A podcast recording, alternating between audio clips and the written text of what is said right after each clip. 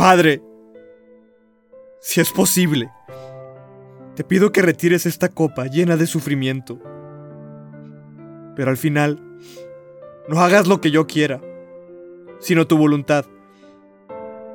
Al llegar al huerto de los olivos, Jesús le pidió a los apóstoles que se quedaran ahí orando por lo que iba a pasar en unas horas. Le dijo a Pedro, Juan y a Santiago que lo acompañaran. Entre más entraban al huerto, más veían como gotas gordas caían de la frente de su maestro. Las manos que siempre habían visto tan seguras y firmes, ahora temblaban incontrolablemente. Ninguno de los tres sabía y entendía por lo que estaba pasando. De pronto Jesús se paró, se volteó a verlos con un rostro de dolor. Mi alma está destrozada de tanta tristeza, hasta el punto de la muerte. Mi hora se acerca. Les pido, quédense aquí y velen conmigo. Necesito de sus oraciones. Oren por mí y oren para que no caigan en la tentación. Jesús se adelantó un poco más, se postró de rodillas y llevó su rostro a la tierra mientras oraba con su Padre. En su interior Jesús no quería realizar la misión que Dios le tenía encomendada. Tenía miedo de lo que iba a suceder. Pero confiando en los planes de su Padre, aceptó aunque fuera a costarle la vida. Dios Padre veía el sufrimiento de su Hijo amado. Su Hijo sentía el peso del mundo entero en su ser. Dios se compadeció del dolor de su Hijo y envió a su ángel para que lo fortaleciera. Jesús sintió la fuerza que el Padre le otorgó. En medio de la confusión y el miedo, Jesús oró con más pasión. Le esperaban cosas inhumanas en las siguientes horas. Pero aquí comenzó el sufrimiento de Jesús. Era tanta la agonía que Jesús sentía que su sudor caía a la tierra en forma de gotas grandes de sangre. Después de mucha más oración, Jesús decidió ver cómo se encontraban sus amigos. Cuando llegó, encontró a los tres dormidos y se decepcionó. Sacudió a Pedro hasta levantarlo. Una vez que Pedro abrió los ojos, Jesús le dijo, Pedro, una cosa les pido. Por favor, velen conmigo. Velen y oren para que no caigan en la tentación. Aunque el espíritu está dispuesto, el cuerpo es débil para resistirse. Levántate y ora. Pedro asintió con la cabeza. Sacudió a los dos hermanos hasta que se levantaran. Los tres comenzaron a orar. Jesús regresó a su lugar de oración. Nuevamente se postró de rodillas y le pedía al Padre más fuerzas para poder cumplir la misión encomendada. Padre mío, si no es posible que pase esta copa llena de dolor, entonces que se haga tu voluntad. Jesús sufría en este momento, no solo por lo que iba a suceder, sino por el dolor de todos los pecados del mundo entero que iba a cargar en unas horas. Aunque era insoportable el dolor, él sabía que la salvación de la humanidad estaba en sus manos. Sabía que lo que sería inhumano de vivir, el Espíritu de Dios lo haría posible. Terminada su oración, se despidió del Padre, regresó con sus amigos y los encontró dormidos. Quería dejarlos finalmente descansar, pero sabía que había llegado la hora. Levantó a los tres y juntos se reunieron con los demás apóstoles. Cuando estaban todos juntos, Jesús les dijo, Ha llegado la hora. El Hijo del Hombre será traicionado y entregado en manos de los pecadores. Escuchan. A lo lejos se escucharon muchos pasos y el aleteo de unas antorchas. Vamos. El que me va a traicionar ya está aquí. Los apóstoles se llenaron de miedo, porque a diferencia de otras veces, sabían que esto no iba a terminar bien. La luz de las antorchas iba abriendo paso en la oscuridad, y con ellas llegaron varios hombres con todo tipo de armas. Todos, menos Jesús, se sorprendieron al ver entre los soldados aquel que pensaban conocer, Judas Iscariote. Judas se acercó lentamente hacia su maestro. Antes de llegar al huerto, Judas había acordado con los soldados la manera en la que les iba a hacer saber quién era Jesús. Al Judas pararse frente a su maestro, solo podía ver un rostro quebrantado por tristeza. Ignorando su mirada, se acercó y lo besó.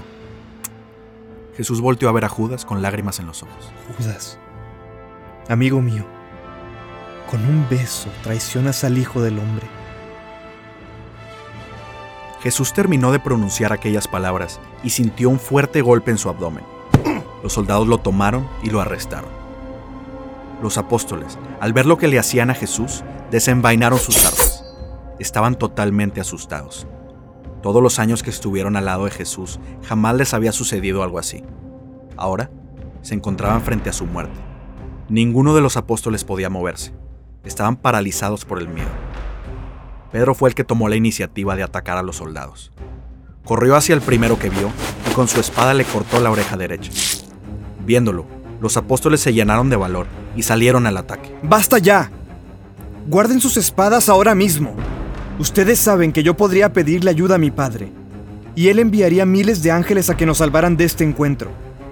Pero si yo hiciera eso, ¿cómo se cumplirían las escrituras que describen lo que está sucediendo en este momento? Los apóstoles soltaron sus armas confundidos, llenos de impotencia y miedo. Los soldados romanos aprovecharon la oportunidad para atacar. Los apóstoles no sabían qué hacer. Si se quedaban ahí, era seguro que los arrestarían, o peor aún, asesinarían. Uno por uno comenzaron a huir. Todos los que juraron lealtad a Jesús lo habían abandonado. Jesús se volteó con los capitanes de la guardia del templo y les dijo, ¿Por qué me tratan así? ¿Acaso soy algún criminal? ¿Qué he hecho para que vengan a buscarme con espadas y palos? Por muchos años estuve en el templo predicando, y ustedes nunca me hicieron nada. Los guardias del templo no tenían ninguna respuesta para las preguntas de Jesús. En lugar de contestarle, prefirieron seguir torturándolo. Lo ataron con cadenas y lo llevaron preso hacia la casa del sumo sacerdote. Mientras llevaban a Jesús hacia su juicio, Pedro y Juan regresaron al lugar donde arrestaron a su maestro. Ambos siguieron a los soldados hasta llegar al patio del sumo sacerdote. Juan tenía conocidos en el lugar, así que lo dejaron entrar a la casa. Pedro, por su parte, se sentó con los guardias en una fogata y esperó para ver cómo terminaría todo. Al entrar a la casa del sumo sacerdote, Jesús vio como ya le esperaba una multitud de fariseos y guardias para interrogarlo. Los sumos sacerdotes querían sentenciar a Jesús a muerte. Hagan silencio, compañeros del Sanedrín. Hoy tenemos una oportunidad única. Gracias a las indicaciones de Judas Iscariote, hemos logrado arrestar a aquel mendigo. Ahora es nuestro momento de actuar y hacer el bien. Recuerden, es mejor que muera un solo hombre a que muchos paguen por sus mentiras. Caifás, jefe de los sumos sacerdotes en Jerusalén, estaba convencido que esta sería su única oportunidad para deshacerse de Jesús. Aprovechando la situación, sobornó a muchos pobres para que fueran al juicio y dijeran mentiras sobre la vida de Jesús. Los soldados romanos colocaron a Jesús enfrente de Caifás y en medio de toda la multitud de espectadores. Varios de los que le habían agradecido por sus milagros ahora le gritaban y lo insultaban. Qué fácil corrompe el corazón del hombre. Afuera de la casa, junto a unas brasas, estaba Pedro. Llevaba puesta una túnica para ocultar su rostro. Justo cuando comenzaba a relajarse con el calor del fuego, una de las sirvientas del lugar lo tomó del hombro, lo volteó hacia ella y le dijo, ¡Tú! Tú eres uno de los que estaba con Jesús el Nazareno. Pedro se quedó petrificado al escuchar tal acusación. Varias personas que se encontraban cerca escucharon lo que la sirvienta dijo. Viendo la situación, Pedro contestó. Mujer, no me estás tocando. No sé ni siquiera de qué me estás hablando. Después de negar ser amigo de Jesús, Pedro se alejó de la fogata para que nadie más lo reconociera. Dentro de la casa, varios testigos habían acusado a Jesús, pero ninguno había logrado incriminarlo. La muchedumbre comenzaba a aburrirse. Caifás decidió tomar cartas en el asunto. Personalmente, él se acercó a Jesús y le dijo, Cuéntanos, Jesús, ¿dónde están los que te seguían? No hay nadie aquí. Todos sabemos que estás lleno de mentiras.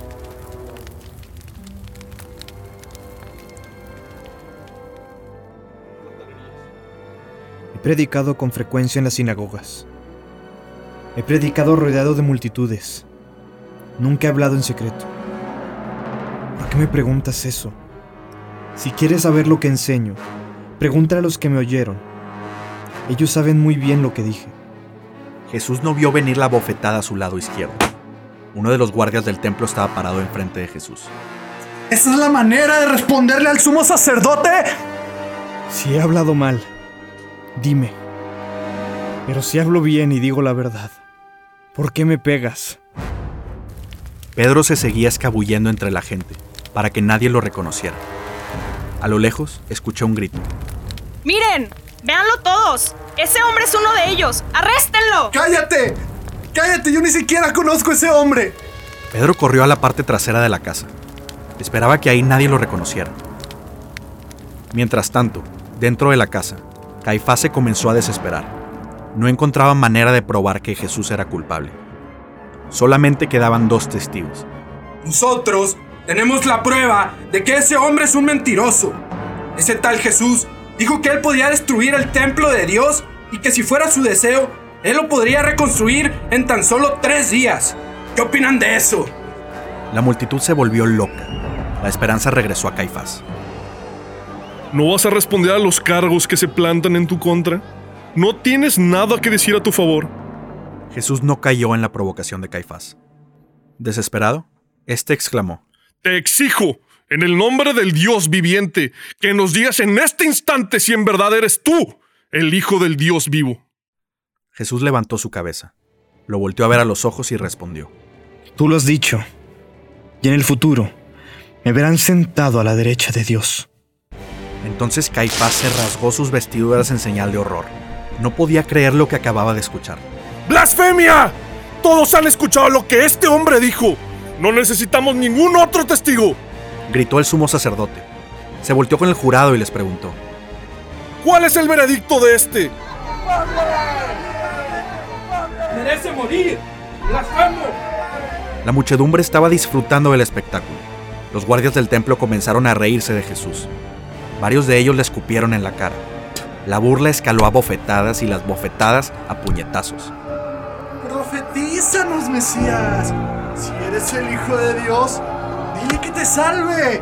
O mejor aún, adivina quién te golpeó. La multitud se unió al ataque de los guardias con insultos y risas. Las autoridades judías habían sentenciado a muerte al Hijo de Dios. Afuera de la casa del sumo sacerdote se escuchaban los gritos de felicidad. Varios guardias salieron a revisar que todo se encontrara en orden. En su rondín reconocieron a Pedro. Se le acercaron y lo acusaron. ¡Tú! ¡Tú eres uno de los seguidores del Nazareno! Pedro, muy asustado al ver a los guardias y pensando en el peor escenario, les juró. ¡No! ¡Que me caiga un rayo si es que les estoy mintiendo! ¡No conozco a ese tal Jesús! ¡Déjenme en paz! Inmediatamente, el gallo volvió a cantar. Cuando Pedro lo escuchó, se tiró al piso. Todo había pasado justo como lo había predicho Jesús. Con que morir por mí, Pedro. Hoy mismo me negarás tres veces antes de que cante el gallo. Después del juicio, los guardias llevaron a Jesús a una de las celdas. Cuando Judas se dio cuenta de que habían condenado a Jesús a muerte, se llenó de culpa. Él quería entregar a Jesús. Él quería la recompensa pero nunca se imaginó que este pleito fuera a terminar en el asesinato de su maestro. Cuando la mayoría de la gente había regresado a sus casas, Judas entró a la casa de los sumos sacerdotes para hablar con Caifás. Esto no podía terminar así. Lo habían engañado. Judas llegó y les aventó las 30 monedas de plata. Se tiró al suelo y le suplicó. ¡Déjenlo ir! ¡He pecado! Lo que hice fue un error. Jesús es inocente. Por favor, regrésenlo. A nosotros qué nos importa, Judas. Lo hecho, hecho está. Y te damos las gracias, porque sin ti nunca hubiéramos podido asesinar a Jesús. Por favor, libérenlo. He traicionado a mi maestro y no merezco vivir. Al poco tiempo, un guardia llegó por Jesús. Este estaba tirado en el suelo sin energía, y eso que ni había empezado el día más difícil de su vida. El guardia ató a Jesús nuevamente. Entre varios, lo agarraron y se lo llevaron con Poncio Pilato, el gobernador romano que pasaría la sentencia de Jesús.